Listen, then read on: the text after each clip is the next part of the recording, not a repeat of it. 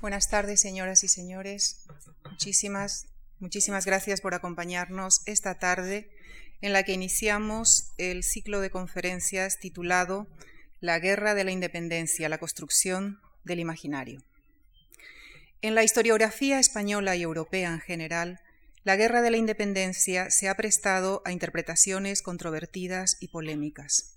Dos siglos después, este ciclo de conferencias tiene la intención de evocar esta guerra con serenidad, con madurez, con memoria abierta y plural, analizar en definitiva la realidad histórica que constituye parte de la esencia, la identidad y el patrimonio de este país. Y en palabras extraídas del libro El sueño de la nación indomable, última obra de nuestro invitado de esta tarde y coordinador de este ciclo, el profesor Ricardo García Cárcel, es esencial aplicar la función analítica inherente a la historia, recuperar el guion histórico objetivo que se esconde tras los papeles que representaron los actores políticos de aquella generación apasionante que fue la generación de 1808.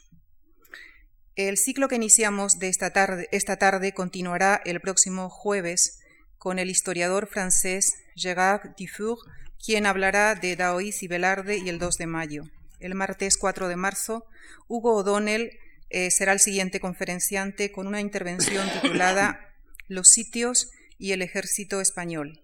El jueves 6 de marzo, marzo Antonio Moliner hablará de los mitos de la guerrilla, el empecinado y el cura merino. El martes 11 de marzo, Manuel Moreno Alonso de José I y los afrancesados. Y el jueves 13 de marzo, el coordinador de este ciclo, el profesor Ricardo García Cárcel, hablará del sueño de la nación indomable. Es pues un verdadero gusto y un privilegio presentar esta tarde al profesor Ricardo García Cárcel. Él es valenciano, catedrático de Historia Moderna de la Universidad Autónoma de Barcelona. Ha escrito más de una veintena de libros, entre los que figuran Las culturas del siglo de oro, Felipe II y Cataluña, Inquisición, Historia Crítica, de los elogios de Felipe V, entre otros. Obtuvo prestigiosos galardones como el premio Así fue en el año 2002 por su libro Felipe V y los españoles. En su destacada actividad académica, en la que ha publicado cientos de artículos científicos y ha impartido clases magistrales en prestigiosas universidades internacionales, ha recibido reconocimientos diversos, como la distinción de investigación que le fue concedida en el año 2004 por la Generalitat de Cataluña y las palmas honoríficas del Ministerio de Asuntos Exteriores de Francia. El profesor Ricardo García Cárcel posee una, una extraordinaria capacidad de trabajo que desarrolla no solo con rigor, sino con un entusiasmo y una pasión contagiosos y, estos son seguramente algunos de los ingredientes que le permiten moverse con absoluta solvencia en otros campos como la crítica de libros. Sus lectores esperamos con impaciencia sus críticas, que son casi pequeños ensayos publicados todos los sábados en el suplemento cultural del periódico ABC. Agradezco una vez más al profesor Ricardo García Cárcel la dirección de este ciclo y la conferencia que impartirá esta tarde, cuyo título será Los mitos y la historia de España. Muchísimas gracias. Muchas gracias. Ante todo debo, debo expresar mi, mi, agradecimiento a Lucía. Soy yo la persona que debo agradecer a, la Fundación, eh, hoy aquí representada por Lucía Franco, agradecerle no ya las palabras de presentación, las generosas palabras de presentación que ha, que ha, hecho de, mi persona, sino el encargo que en su momento me, me, hizo la Fundación de coordinar este ciclo dedicado a un tema, a una problemática como es la construcción del imaginario en la guerra de independencia, una problemática eh, que a mí me parece ciertamente apasionante. Empezaré eh, justificando o explicando el porqué de este ciclo para luego ya entrar en materia, entrar en la conferencia que, de la que tengo que hablarles esta tarde. ¿Por qué este ciclo? Pues primero porque todos los aquí presentes, más mayores o más jóvenes, tenemos en nuestro imaginario, nuestro imaginario lo tenemos poblado de referentes emocionales, sentimentales, de nuestra educación, recibidos a lo largo de, nuestra educación, en torno a la guerra de la independencia. Los héroes, las heroínas del 2 de mayo, de los sitios de Zaragoza, de Gerona, esos guerrilleros que presuntamente suplieron las limitaciones del, propio ejército español, aquellos afrancesados representantes de, lo que se ha llamado la España que no pudo ser, sin duda son, insisto, han poblado nuestro imaginario, son, son referentes básicos de nuestra educación. Entonces, el motivo de este ciclo es plantearnos fundamentalmente tres preguntas o tres cuestiones relacionadas precisamente con, con estos referentes emocionales o sentimentales. El primero es, la primera cuestión es plantearnos el contraste entre mitos y realidad histórica. Dicho, lo diré de otra manera, los héroes y las heroínas eh, españoles de la guerra de la independencia merecen esa adjudicación, esa adscripción a la condición de héroes o de heroínas. Segunda cuestión, la construcción del imaginario, cuyo título eh, es el título del ciclo de conferencias. ¿Cómo se construyeron los mitos? ¿Se construyeron pronto o tarde? Eh, ¿Cuál fue la lógica o las lógicas que ampararon, que apoyan, que fundamentan esta construcción de los mitos? Esta es la segunda cuestión que nos planteamos a lo largo de estas conferencias. Y la tercera cuestión es mm, muy sencilla y al mismo tiempo muy compleja, que es qué hacer con los mitos de nuestra historia. ¿Hacen falta? ¿Hay que conservarlos? ¿Hay que mimarlos incluso? ¿O hay que deconstruirlos? Eh, hay un filósofo eh, español que se llama Manuel Cruz, filósofo muy inteligente, que ha dictaminado que los historiadores en los últimos historiadores españoles en los últimos años se han movido entre dos polos. Eh, dice él, entre el polo del historiador turista, le llama así, historiador turista, que parte del principio de que eh, el pasado es algo que ocurrió, que está, debe estar momificado, debe estar encerrado, guardado en un museo, en un, en un espacio consciente de que está muerto y que la función del historiador es la función del visitante periódico de, e, que periódicamente visita ese pasado muerto y momificado. El otro polo es el del historiador político que parte del principio de que todo el pasado se tiene que explicar, se puede y se debe explicar solo desde los interrogantes de nuestro presente, que el pasado solo puede explicarse en clave de presente, lo que ha llevado al concepto de memoria histórica que ustedes han oído y repetido seguro tantas veces. Ante esa alternativa en la que se mueve en los historiadores, al parecer, los historiadores partidarios de la momificación del pasado, de la museización del pasado, o los que por el contrario parten del principio de que lo que hay que hacer es instrumentalizar políticamente ese pasado para satisfacer ansiedades y demandas actuales de nuestro presente, entre esos dos polos es, eh, a mi juicio, entre los que tiene que moverse el historiador científico.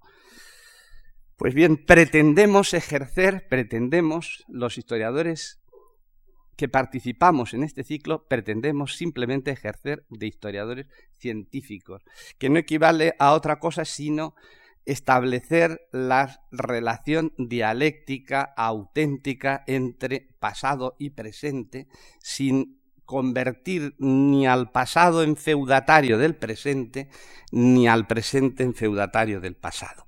Este sería el objetivo que nos trazamos en este ciclo.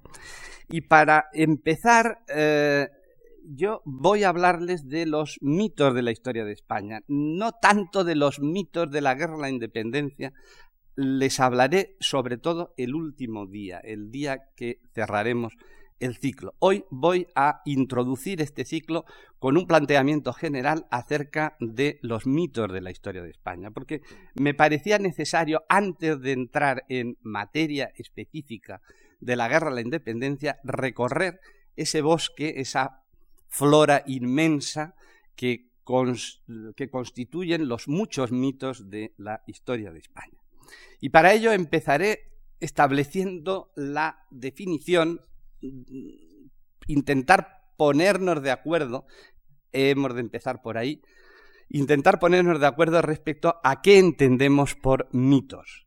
En principio, la palabra mito tiene dos acepciones, la acepción positiva y la acepción negativa. La acepción positiva es la que convierte a los mitos, son artefactos del imaginario emocional o sentimental que tienen una función referencial, un valor simbólico de modelos retrospectivos de nuestra conducta. Todos necesitamos unos espejos en los que mirarnos y necesitamos unos mitos que nos puedan servir, que tengan un valor ejemplificador de referentes sentimentales en los que a los que podamos imitar, mm, que puedan, que puedan humedecernos los ojos eh, con, con la evocación de sus epopeyas, de sus glorias. Esta sería la primera función, el primer concepto de mitos. Mitos, el mito como valor simbólico de modelo retrospectivo. La otra acepción es la acepción propiamente histórica, que convierte a los mitos en simple y llanamente son distorsiones interesadas de la realidad histórica, producto de manipulaciones como las que les acabo de apuntar hace un momento, manipulaciones en parte producidas por las urgencias del presente político que obliga forzosamente a dotar de connotaciones determinadas a personajes o a hechos que objetivamente no, no tienen por qué tener ese valor simbólico, es un valor añadido, repito, tendenciosamente en función de invenciones de tradiciones, de manipulaciones, de desfiguraciones de la realidad. Bien, al hablar de los mitos de la historia de España, cabe hacer varias precisiones previas. La primera precisión, en la que yo creo que estaremos todos de acuerdo, es que los mitos no son inocentes. Los mitos, detrás de cada mito hay siempre opciones ideológicas. No existen los mitos neutros. Detrás, repito, de cada mito hay opciones ideológicas. Eh, la, izquierda española, eh, la, historiografía progresista española, en buena parte mitificó la Inquisición. La Inquisición fue un mito en buena parte dramatizado eh, radicalizado eh, en las propias Cortes de Cádiz, el, ejemplo eh, es evidente, se llegó a inculpar a la Inquisición de que por culpa de la Inquisición no se había podido pensar en España. La Inquisición convertida en mito útil porque sirve para justificar todo tipo de limitaciones o de precariedades propias. Sería un mito, si me permiten la expresión, un mito de izquierdas. Por el contrario, también, como no, mm, la derecha, la historiografía conservadora, ha tenido sus correspondientes mitos. El concepto de revolución como conjura, como conspiración, es un mito, evidentemente, eh, que eh, ha sido instrumentalizado por el conservadurismo ideológico, porque simplemente ha sido muy útil, muy, muy funcional. La segunda eh, precisión que cabe hacer es que los mitos son artefactos construidos.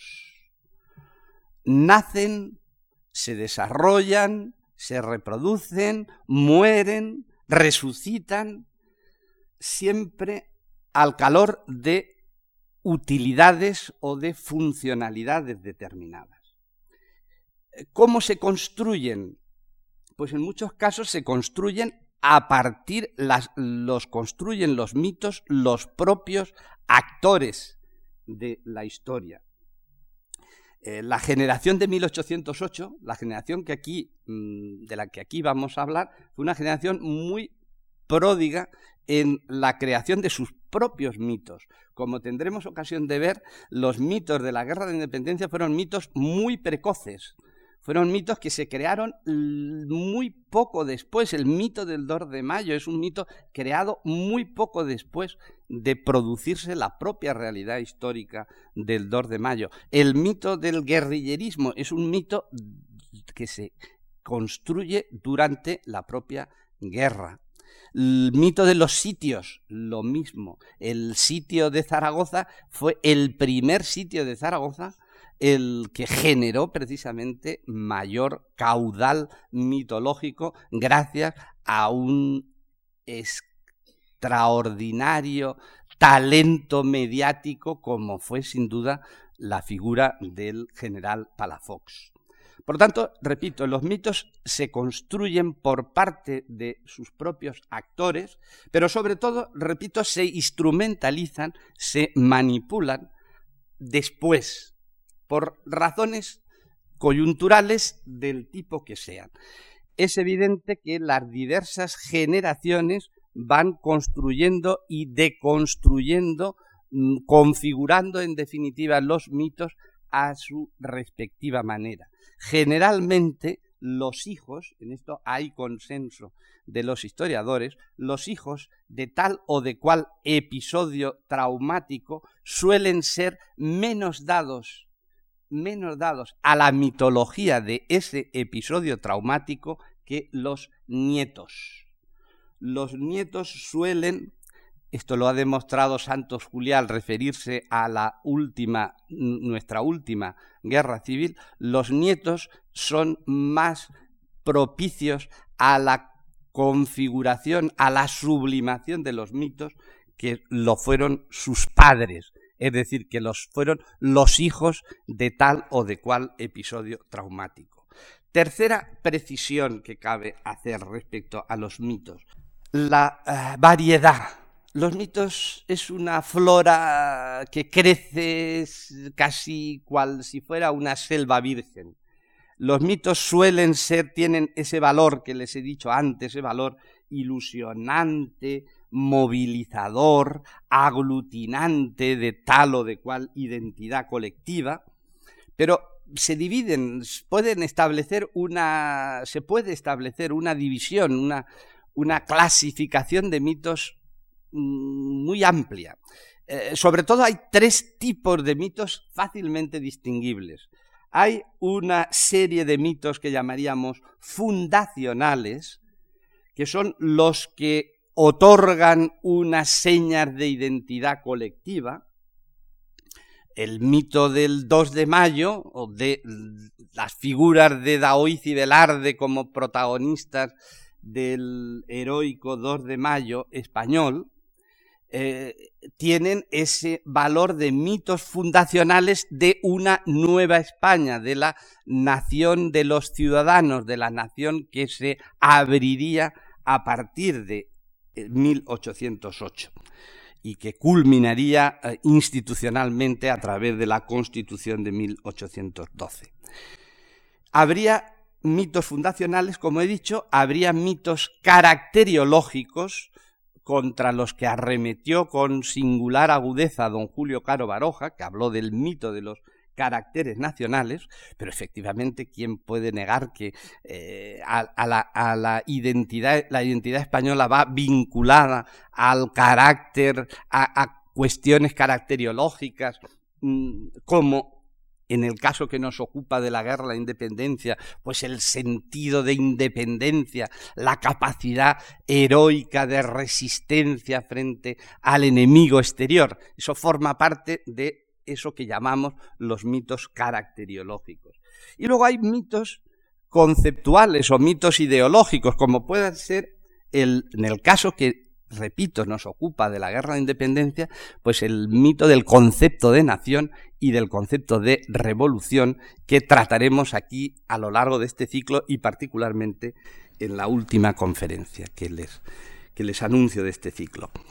Y naturalmente hay mitos personales, hay mitos vinculados a individuos, a figuras concretas, y en la guerra a la independencia pues tenemos una galería, nuestro Parnaso eh, eh, de la Guerra de la Independencia está llena de figuras concretas, Castaños, el héroe de Bailenda, Oiz Velarde, Álvarez de Castro, Palafox, etcétera, etcétera. Y fechas, fechas, fechas, fechas míticas en, la historia de España, por supuesto el 2 de mayo en lo que se refiere a la guerra a la independencia, pero la historia de España está llena de fechas que tienen este valor de mitos referenciales de nuestra historia.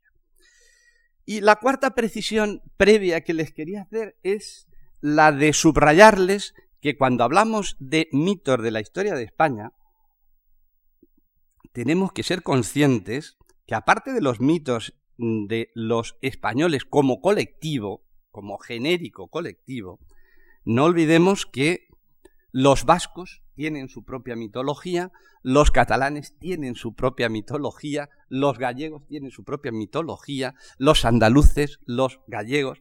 Es decir, que no olvidemos que el mito, los mitos no son ni mucho menos privativos de los españoles como colectivo nacional, sino que efectivamente eh, los vascos han elaborado una historia del, de Euskadi, del País Vasco, que está eh, saturada de referentes míticos.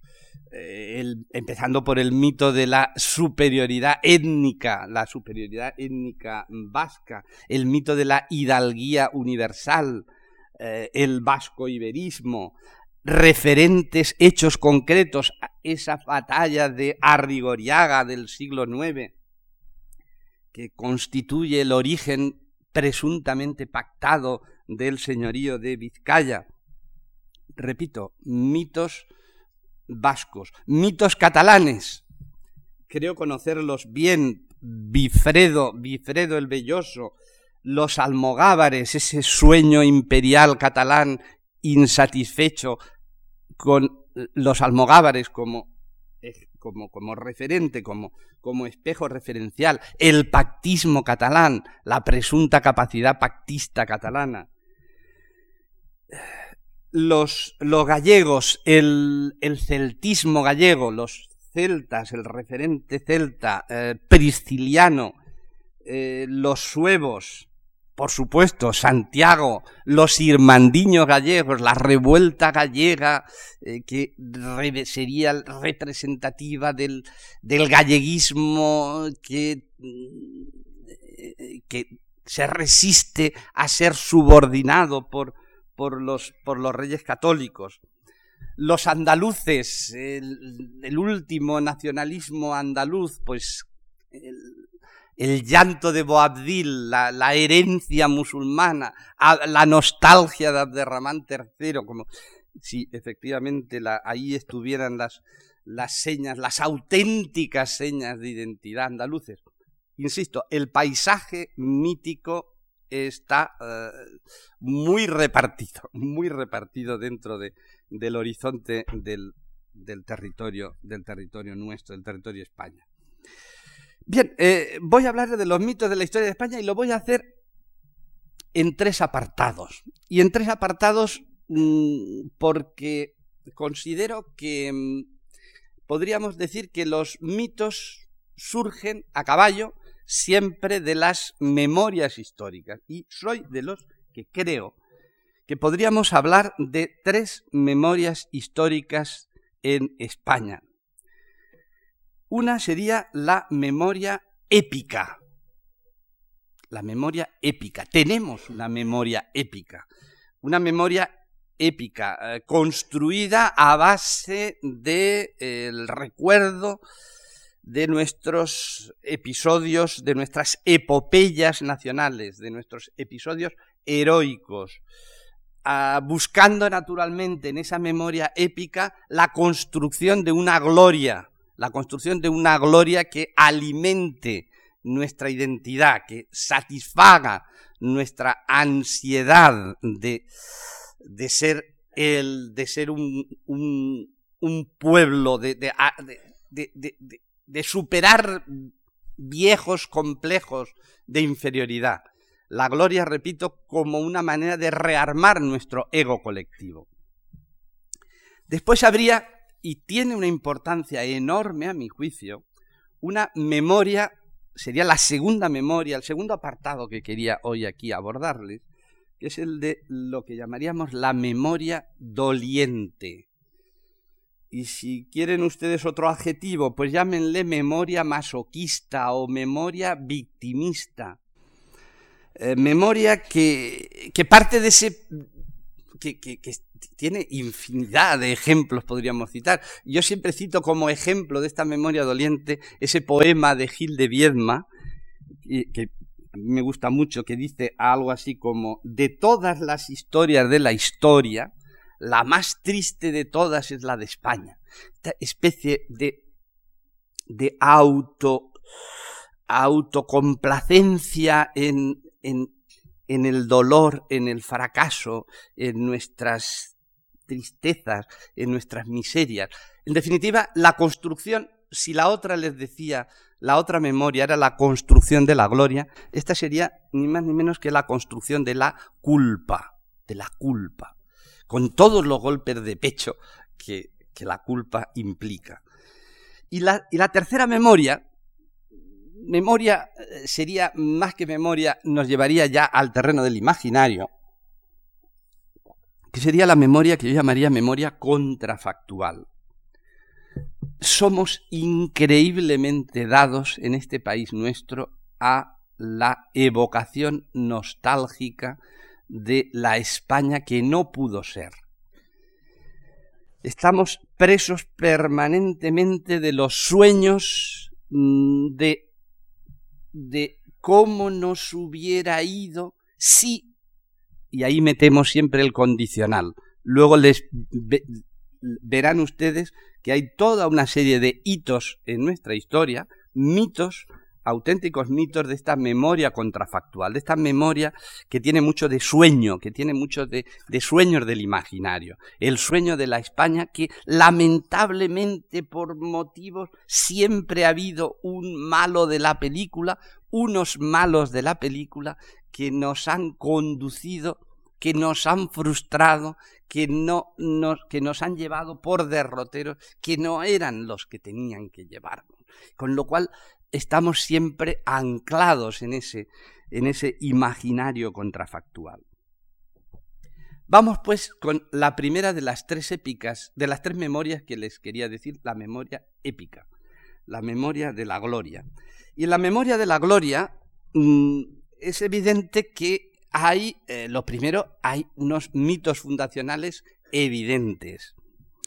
¿Por qué? Pues porque la épica de la gloria siempre ha sido o ha estado obsesionada por lo que yo llamo la obsesión creacionista, la obsesión de creer que España em, tiene, eh, eh, ha sido en momentos determinados, ha tenido un creador. Mm, los historiadores españoles no han sido, a mi juicio, han sido más creacionistas que evolucionistas. Y entonces, mitos fundacionales, mitos fundacionales, mitos vinculados a la, a la construcción de la identidad española. El primero, el clásico, el histórico, el mito configurado en, durante la España de los Reyes Católicos y que se va a mantener, dicho sea de paso, hasta, hasta principios del siglo XVIII. El mito Tubal, Tubal. Tubal, ya saben ustedes que fue el hijo de Jafet, nieto de Noé, padre, presunto padre de Íbero, que, mm, que naturalmente, bueno, pues el nombre ya lo indica, abre el camino hacia la eh, historia ibérica. Tubal no es sino eh, la, el, un mito inventado, literalmente inventado por Año de Viterbo, el falso veroso, que estudió don Julio Caro Baroja en un libro precioso que, que sigue siendo absolutamente vigente y válido, que fue el libro de las falsificaciones históricas, y que mm, sirve, sobre todo sirvió, evidentemente, desde, desde, los reyes católicos, repito, hasta comienzos del siglo XVIII, sirvió para dotar a la historia de España de lo que llamaríamos la conexión bíblica, la conexión con el Antiguo Testamento. El segundo eh, mito referencial que les voy a decir, Santiago. Santiago, ¿qué les voy a decir yo de Santiago? Sobre, sobre Santiago, sobre el mito de Santiago, tienen ustedes un libro espléndido, publicado hace poco tiempo, de Ofelia Rey Castelao, una historiadora gallega, que, es la gran experta en, el tema. Y, evidentemente analiza, desglosa perfectamente cómo las diversas etapas, cómo se ha ido construyendo el mito desde el descubrimiento de la tumba de Santiago en el siglo IX, la promoción clave que fue clave que llevó a cabo el obispo Gelmírez, el camino de Santiago, y, la reconversión, la, singular reconversión de Santiago en el mito del Santiago Matamoros a partir del siglo XIII, con ya los primeros cuestionamientos, interesa también que eso lo tengan presente, los primeros cuestionamientos del mito de Santiago se hacen ya desde el siglo XVI con, con las polémicas del, del falso Veronio, etcétera repito, un mito singular, un mito clave, un mito que he de decir que en el siglo XVII ese Santiago Matamoros empezó a considerarse políticamente incorrecto, demasiado agresivo, demasiado agresivo, y se promocionó el patronazgo sustitutivo del patronazgo de Santiago, se promocionó a Santa Teresa de Jesús eh, como alternativa en aquel momento promovida, en aquel momento con connotaciones más, vamos a llamarlo así genéricamente, políticamente más correctas que la del Santiago Matamoros. El tercer mito, eh, el mito fundacional, es Don Pelayo.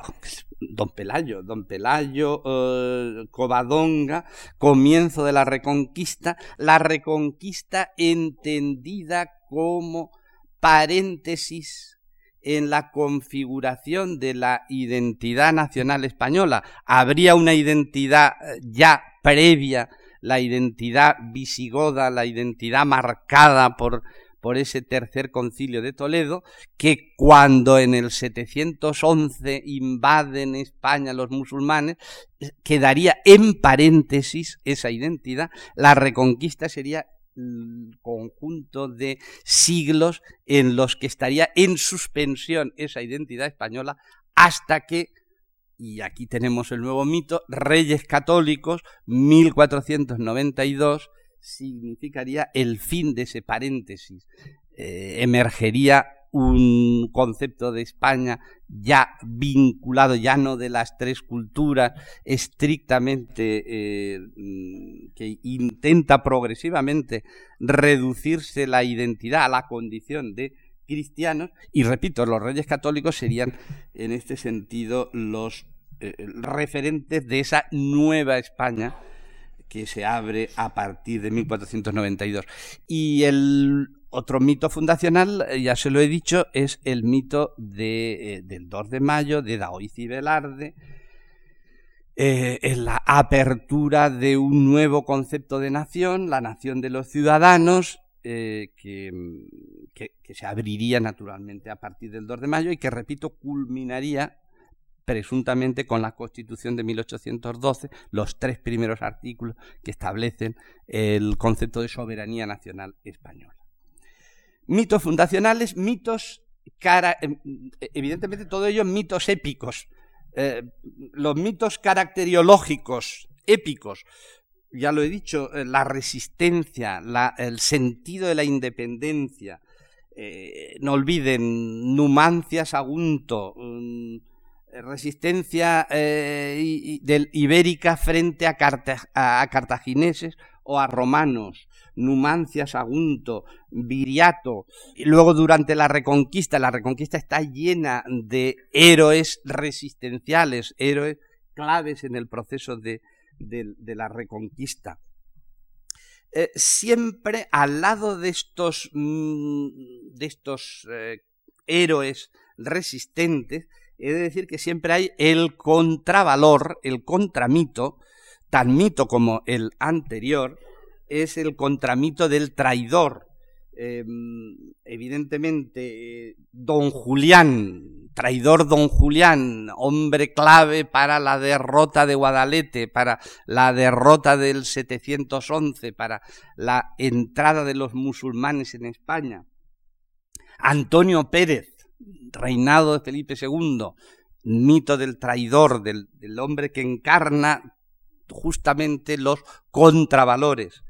Y luego incluso ya no traidores, sino personajes que quedan, han quedado en la penumbra histórica mm, porque eh, se les ha acusado fundamentalmente de incomprensión. Son simplemente personajes que no comprenden, que no, que no son capaces de entender la, la trascendencia histórica del personaje que tenían al lado. Me explico. La Beltraneja, frente a Isabel la Católica, o mm, Padilla, o Padilla, eh, respecto a la presunta, la presunta modernidad del imperio de Carlos V, ahí están los comuneros, Padilla, Bravo y Maldonado, como los presuntamente, repito, no capaces de comprender la magnitud del proyecto que representaba la figura que tenían al lado.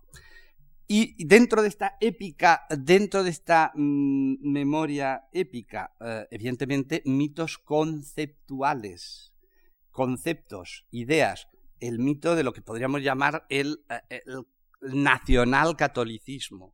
España, la frase de don Marcelino, España, luz de Trento, martillo de herejes, brazo derecho de la cristiandad, este, el providencialismo hispánico, esta especie de sentido misionero, de, función trascendental que España tenía que, desarrollar, incluso por encima del Papa, incluso por encima del presunto jefe de la eh, cristiandad.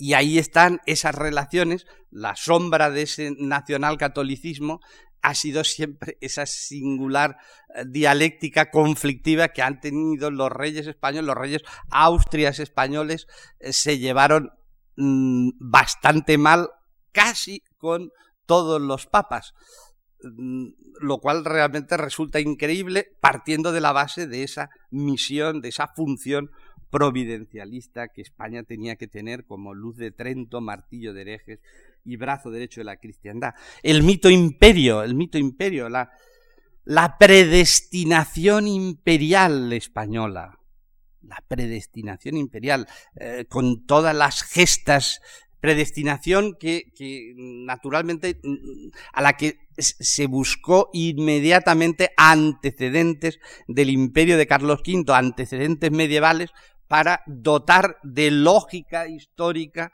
dotar de lógica histórica esa presunta vocación, vocación imperial, imperial española. O el, propio concepto de revolución, otro, otro mito, otro mito mm, propio, ciertamente, que emana como he, dicho antes, de, de, la guerra de la independencia. Si ustedes se fijan en los títulos de las primeras historias de la guerra de la independencia antes de los años mm, antes de los años 30, ¿eh? a partir de los años 30 es cuando surgen las primeras historias que se llaman así, historias de la guerra de la independencia. Pero antes de los años 30, las primeras historias de la guerra de la independencia eh, se llaman, tanto las historias que proceden del lado ideológico conservador como del lado ideológico eh, liberal, eh, inciden en el título siempre Revolución de España. la historia de la revolución de España. Para unos, evidentemente, era la revolución, para la, España conservadora era la restauración, la revolución se entendía como la restauración, el retorno al antiguo régimen, para los liberales, evidentemente, era la conquista de un nuevo régimen, de una nueva España. Esta es la memoria épica, pero de la memoria doliente, de esa memoria, segunda memoria que quería abordarles, memoria victimista, memoria masoquista, como les decía, la memoria de perdedores, que revela un trasfondo de complejo de inferioridad pavoroso, pavoroso.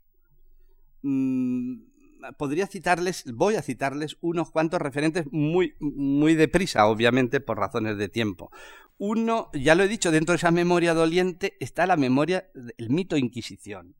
Eh, la culpa, la Inquisición, esta instrumentalización mm, permanente de justificación de, de limitaciones a base de echar mano de la culpa, la Inquisición, es, es evidente, es una memoria doliente el, concepto de despotismo y centralismo, echarle siempre la culpa, la construcción de la culpa sobre eh, quiénes. Pues son, son, fáciles de identificar en, a lo largo de la historia de España. Los malos de la película de nuestra historia. Felipe II, mm, las alteraciones aragonesas, la nuza, la víctima, eh, con Felipe II convertido en el déspota, el hombre, el tirano, el hombre mm, que mm, mata, eh, que, asesina las libertades, las libertades aragonesas. El otro malo, Felipe IV. Felipe IV queda ahí en el limbo y naturalmente el que ha focalizado todas las miradas históricas en su condición de malo de la película, evidentemente ha sido el conde duque, el valido de Felipe IV. Y, qué les voy a decir, la revolución catalana, la guerra del segadors, 1640, la separación de Cataluña, 1640, a 1652, casi 12 años de separación de Cataluña, que naturalmente tienen un malo de la película, tienen un responsable, un culpable, culpable, que es naturalmente el, el sufrido don Gaspar de Guzmán, conde duque de Olivares. Aunque cuando realmente retorna a Cataluña en 1152, hacía ya bastantes años que, eh, que don Gaspar de Guzmán había muerto. El, Felipe V, el tercer malo de la película, de esta galería que les estoy exponiendo, del infiernillo, del infiernillo histórico español, pues Felipe V, mm, ¿qué les voy a contar yo? Mm, Felipe V mm, visto desde la óptica catalana, cuando el 11 de septiembre de 1714, fecha de la entrada de las tropas borbónicas, no con Felipe V a la cabeza, sino tropas borbónicas de Felipe V, eh, entran en Barcelona. Y es justamente esa fecha, esa derrota, 11 de septiembre, derrota catalana de 11 de septiembre de 1914, la que se convierte en fiesta nacional, se convierte en fiesta nacional catalana con un personaje que es Rafael de Casanova, que era eh, que le tocó, le tocó en suerte el papel de eh, Cap, o sea, de consejero jefe del municipio barcelonés, del ayuntamiento, por decirlo de alguna manera, de, del momento, fue herido en una pierna, pero mm, no fue muerto, pero en todas las historias nacionales catalanas y se dice, se dice, se falsifica diciendo que fue muerto cuando muere en 1746, muere muchos años después, completamente des eh, eh, hipercrítico con los antiguos compañeros de la defensa de Barcelona en 1714, pero interesaba un héroe y, ese héroe tenía que ser Rafael de Casanova, un héroe malgré lui absolutamente. Mm, Fernando VII, mm, Fernando VII 1814, mm, el fin de los sueños, el fin del sueño liberal, la represión, eh, primero hasta el trienio liberal, después del trienio liberal, con la década ominosa. Fíjense, usted, fíjense ustedes que durante muchos años, y eso me lo decía hace poco un amigo, durante muchos años los estudiantes de bachiller han estado repitiendo el concepto de década ominosa, aprendido de memoria, sin saber realmente qué significaba la palabra ominosa. Y, y, bueno, luego han descubierto que efectivamente era década ominosa porque efectivamente esto había sido una construcción liberal que naturalmente convertía en el malo, en el malo absoluto de la película. Por lo tanto, eh, son los malos, los malos de nuestra historia. Otro concepto mm, propio de la memoria doliente, el síndrome de fracaso. El síndrome, la historia de España como fracaso. La explicación histórica en clave de fracaso. Fíjense ustedes que se ha dicho hasta la saciedad muchas de nuestras historias que hemos escrito que conste que esta crítica que yo hago no la hago a los otros, me la hago a mí mismo como historiador, porque soy consciente de más de una vez haber caído en los mismos vicios, en las mismas distorsiones que estoy aquí poniendo sobre la mesa. No, no pretendo echarle las culpas, por supuesto, a nadie. Digo que durante mucho tiempo hemos repetido que en España fue un fracaso, la historia de España fue un fracaso porque no hubo revolución burguesa. No hubo revolución burguesa convertida en el mito mm, mm, de la España insatisfecha. No hubo, eh, Jordi Nadal escribió un libro, El fracaso de la industrialización de España. No hubo revolución industrial, fuente de nuestras desgracias. Claro, es que no hemos tenido revolución industrial. No hemos podido homologarnos a Europa porque no hemos tenido revolución industrial. El último de los síndromes de fracaso, eh, ha faltado la nacionalización española. España no se nacionalizó. la debilidad del nacionalismo español del 19. Siempre ese síndrome de fracaso. Luego, otro, otro de los aspectos propios de la memoria, de la memoria doliente, la conciencia, lo que yo llamaría la ansiedad sentimental de este país nuestro, que late en el trasfondo del concepto de leyenda negra.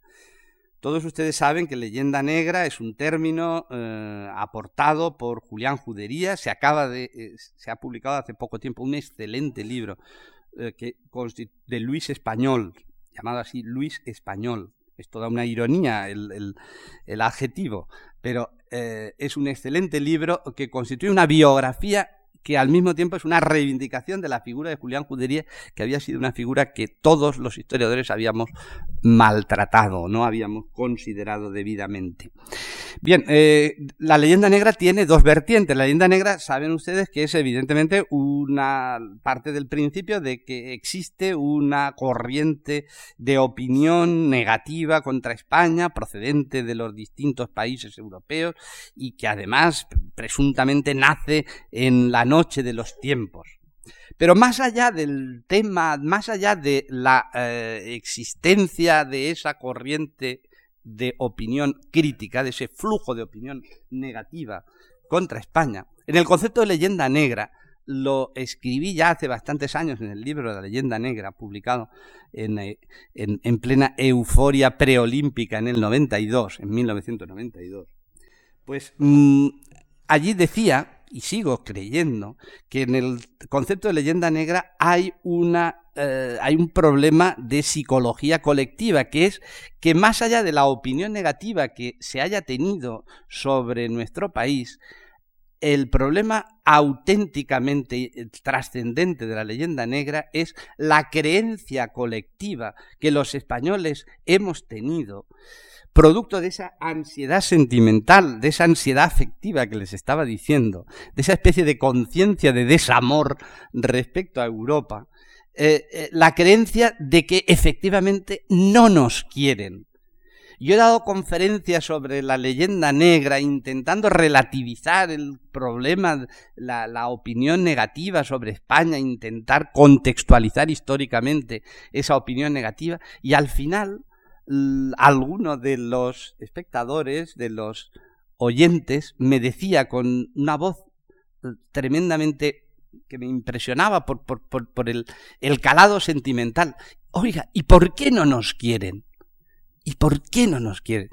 Esta es la clave de la leyenda negra, la creencia en, en esta especie de, de, ansiedad, ya digo, esa ansiedad afectiva que nos llega a creer que efectivamente mm, somos extrañas víctimas de una especie de concertación eh, crítica negativa por la cual a España no se nos quiere, no se nos respeta como, como merecemos. Y, la memoria, el ejemplo mayor de la memoria doliente, y, acabo rápidamente este segundo bloque, es el de la, uh, la memoria de los nacionalismos periféricos. Eh, eh, ¿qué les voy a contar? Si los nacionalismos periféricos parten de la creencia en el pecado original del Estado que permanentemente les ha machacado, les ha oprimido, ha sido el culpable de sus penas. Todas las limitaciones, todos los problemas propios tienen, encuentran la redención maravillosa en la atribución de la culpa, la construcción de la culpa naturalmente, como no, el Estado. Y, se quedan tan felices, porque efectivamente otorga mucha felicidad construir la culpa. Eh, el, el, confesionario tiene una lógica, una lógica, como ustedes saben, indiscutible.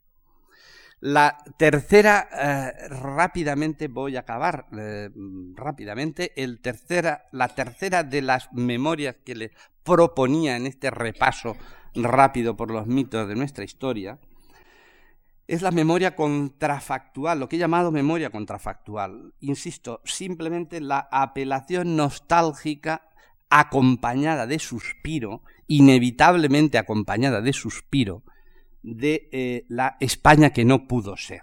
Ejemplos, muchos. Voy a citarles unos cuantos. Mm, no podré comentárselo, pero se lo voy a leer mecánicamente. El primero, el primer mito, el mito de la tolerancia, de la España de las tres culturas, el mito de una España feliz, una España en la que los cristianos, los musulmanes y los judíos se llevaban maravillosamente el mito de una España idílica que presuntamente llegaron los reyes católicos en 1492 y acabaron con la tolerancia, acabaron con esa España feliz. ¿Cómo nos hubiera ido? Y entonces, naturalmente, el imaginario se desata rápidamente con el condicional consiguiente. ¿Cómo nos, si, si los reyes católicos y si Cisneros, en vez de Cisneros, hubiera impuesto sus criterios Hernando de Talavera? Y nos remontamos rápidamente y nos, y nos apuntamos al carro del talaverismo frente al, al pragmático cardenal Cisneros. El segundo de los mitos de esa España que no pudo ser, esos mitos que he llamado contrafactuales, Villalar, los comuneros, eh, un mito arrastrado muchísimo tiempo. En el 19, los liberales de las Cortes de Cádiz lo tienen grabado en su memoria histórica. Eh, España hubiera sido muy distinta si Carlos V, en vez de imponer el modelo imperial, se hubiera impuesto el sentido de la España comunera, que no era sino presuntamente la, la España de los reyes católicos, y se hubiera dejado, no se hubiera desviado palabra importante, desviación imperial respecto a la lógica natural de la España de los reyes católicos. Eh, el austracismo en el 18, mm, la guerra de sucesión. El austracismo está más presente que nunca en la historiografía catalana actual. La idea obsesiva, imagínense, con un referente tan increíble como Carlos II, el último rey de Austria fue Carlos II, que no fue retratado a 10 años, a diez años antes de su muerte ya no fue retratado por considerar que por más benévolo que fuera el pintor, era imposible sacarlo en condiciones de dignidad mínima. Pues bueno, pues resulta que él, bueno, frente a Felipe V, frente a la España borbónica, frente a ese mítico 11 de septiembre, se invoca la nostalgia de cómo nos hubiera ido con si la dinastía Austria hubiera seguido y el archiduque Carlos, ya da lo mismo que el archiduque Carlos fuera emperador Carlos VI y que como tal emperador tuviera, digamos, una práctica política que distaba mucho del, soñado constitucionalismo de la corona de Aragón, eso da lo mismo, pero lo importante es el sueño, lo importante es la nostalgia. Y, qué decirles del federalismo, mm, del republicanismo, mm, la solución, siempre con esta tan clásica, tan nuestra vocación arbitrista en todo español hay un arbitrista vocacional. Eh, tenemos esa capacidad para saber que podemos encontrar la pócima mágica, la solución nosotros. No se preocupe, yo le encuentro la solución. Y entonces, bueno, pues, repito, se, se manejan en el imaginario alternativas que han tenido una proyección empírica concreta, no precisamente demasiado feliz y, que sin embargo se invocan porque, porque hay que soñar. Y qué decirles de las arcadias felices de los, repito, de los nacionalismos periféricos que, que naturalmente piensan, sueñan cómo les hubiera ido si sí, siempre el sí condicional. Y, naturalmente el catálogo de héroes alternativos, propio de esta memoria contrafactual. Hay un montón de héroes alternativos. No sé si ustedes han pensado, pero eh, frente a Fernando el Católico, el gran capitán, el héroe soñado, el héroe alternativo. Frente a Felipe II, naturalmente don Juan de Austria. Frente a frente a Carlos II, don, don, Juan José de Austria. Y, si nos vamos a la Edad Media, pues qué decirles del Cid, qué decirles del Cid de Alfonso VI. Si todo el imaginario español se fundamenta en la famosa invocación del poema del mío Cid, qué buen vasallo si hubiera buen señor, si tuviera buen señor. Mm, conclusión rápida respecto a los mitos en relación con la guerra de la independencia, y acabo en cinco minutos. Lo primero, mm, de los mitos de la guerra de la independencia, de los que hablaré, repito, en, la, en la última conferencia, aquí solo les adelanto algunas ideas. Primera idea, los mitos de la guerra de la independencia son mitos precoces. Insisto en ello los mitos de la gran independencia son precoces y no basados, curiosamente, y esa es una paradoja, eh, si ustedes analizan muchos de los mitos personales, los mitos apoyados en unas determinadas figuras, me darían la razón que están en buena parte apoyados en la precocidad de las muertes. Morirse pronto es uno de los, reconozco que es un coste notable, pero mm, es un, un aval que puede conducir a la condición de mito. No es garantía segura, ¿eh? No es garantía segura porque, entre otras cosas, recuerden que Palafox, el general Palafox, héroe mm, como pocos de la Guerra de Independencia, muere en 1847. Murió muy tarde. Y Agustina, Agustina de Aragón, murió nada menos que en 1857 son casos de supervivencia, son casos eh, extraordinarios, son casos, insisto, de precocidad en la creación del mito, más allá de una cuestión, como repito, suele ser bastante frecuente, la variable de la precocidad de la muerte.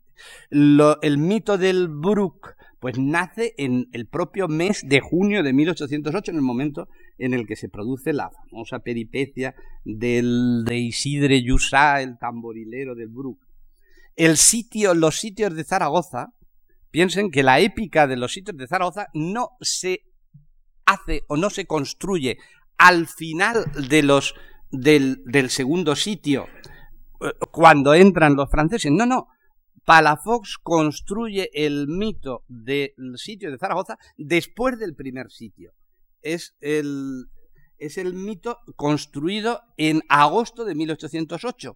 Eh, le hace ir eh, Castaños, va a Zaragoza. Goya pinta, va a Zaragoza, pinta mm, todo un montón de, figuras. Empieza ahí el mito. en cambio, el mito de, Gerona, el mito del, del, sitio de Gerona, se construye ya después, a partir de diciembre de 1808, cuando ya ha caído Gerona ante los, ante los franceses. Por lo tanto, repito, primera idea está la precocidad de los mitos, igual que el mito de Bailén, igual que incluso los mitos de los guerrilleros. Eh, Espocimina ya tiene una biografía de Espocimina en 1811. El empecinado en 1812. No crean que, no, eh, la memoria eh, épica eh, de la guerra de independencia tiene una fuerza inmediata, absolutamente inmediata, próxima, mm, al ladito, al lado, al lado del propio hecho, de la realidad histórica que, que se celebra o que se conmemora. Segunda precisión que quería hacerles. Los mitos de la guerra de la independencia son patrimonio ideológico de conservadores y progresistas.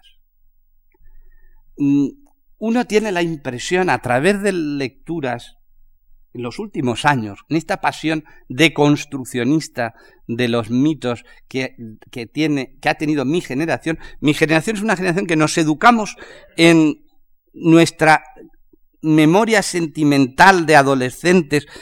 Mm, mi padre, maestro de escuela, me, me inyectó toda la épica del, del empecinado de Daoiz y Velarde y todo lo que ustedes quieran, y sin embargo, esta misma generación mía ha sido la generación más, más deconstruccionista que nos hemos lanzado a la caza y captura, mm, a descabalgar a los héroes de sus caballos con una pasión mm, increíble. Y, ¿saben ustedes por qué? Porque se ha asumido incomprensiblemente, y, es un mito, un mito absolutamente eh, falso, la idea de que fue Franco el que inventó los mitos de la guerra de la independencia.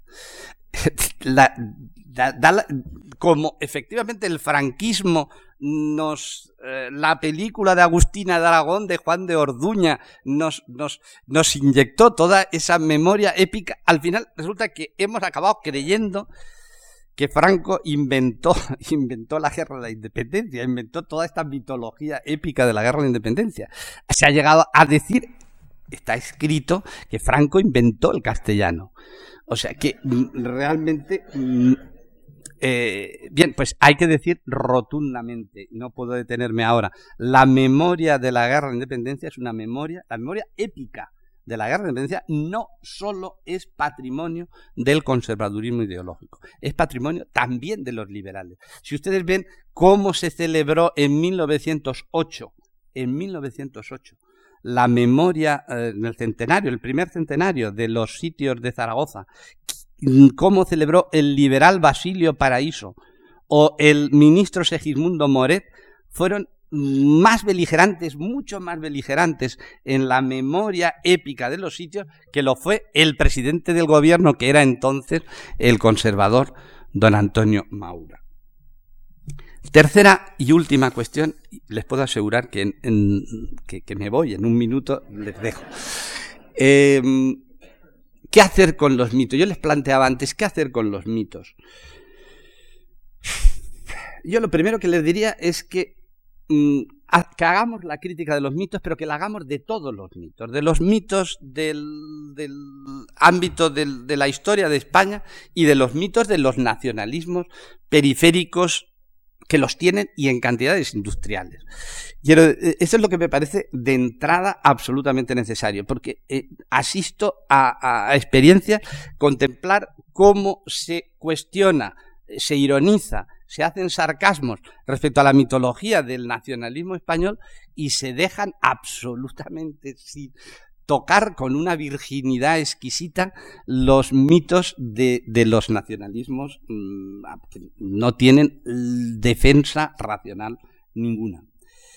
La conclusión para mí es mm, decirles, voy a acabar con una frase de un historiador italiano que se llama Gabriel, Ranchato, que dice que el problema, refiriéndose a la memoria histórica, que en definitiva subyace, como ven, ese concepto de la memoria histórica, subyace en la conferencia que, que les estoy exponiendo, que el auténtico problema, dice él, no es recordar ni olvidar, ni siquiera qué recordar.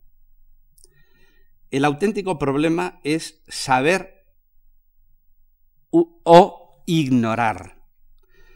Más que recordar, dice él, es preciso saber. El recuerdo, a, menudo, dice, el recuerdo del recuerdo está demasiado contaminado, no solo por la propaganda y los mitos, sino por los que creen que el pasado no es historia, sino un eterno presente. Pues bien, yo les digo simplemente que lamentablemente nuestro país se ha convertido en práctica habitual despreciar lo que se ignora. Nada más.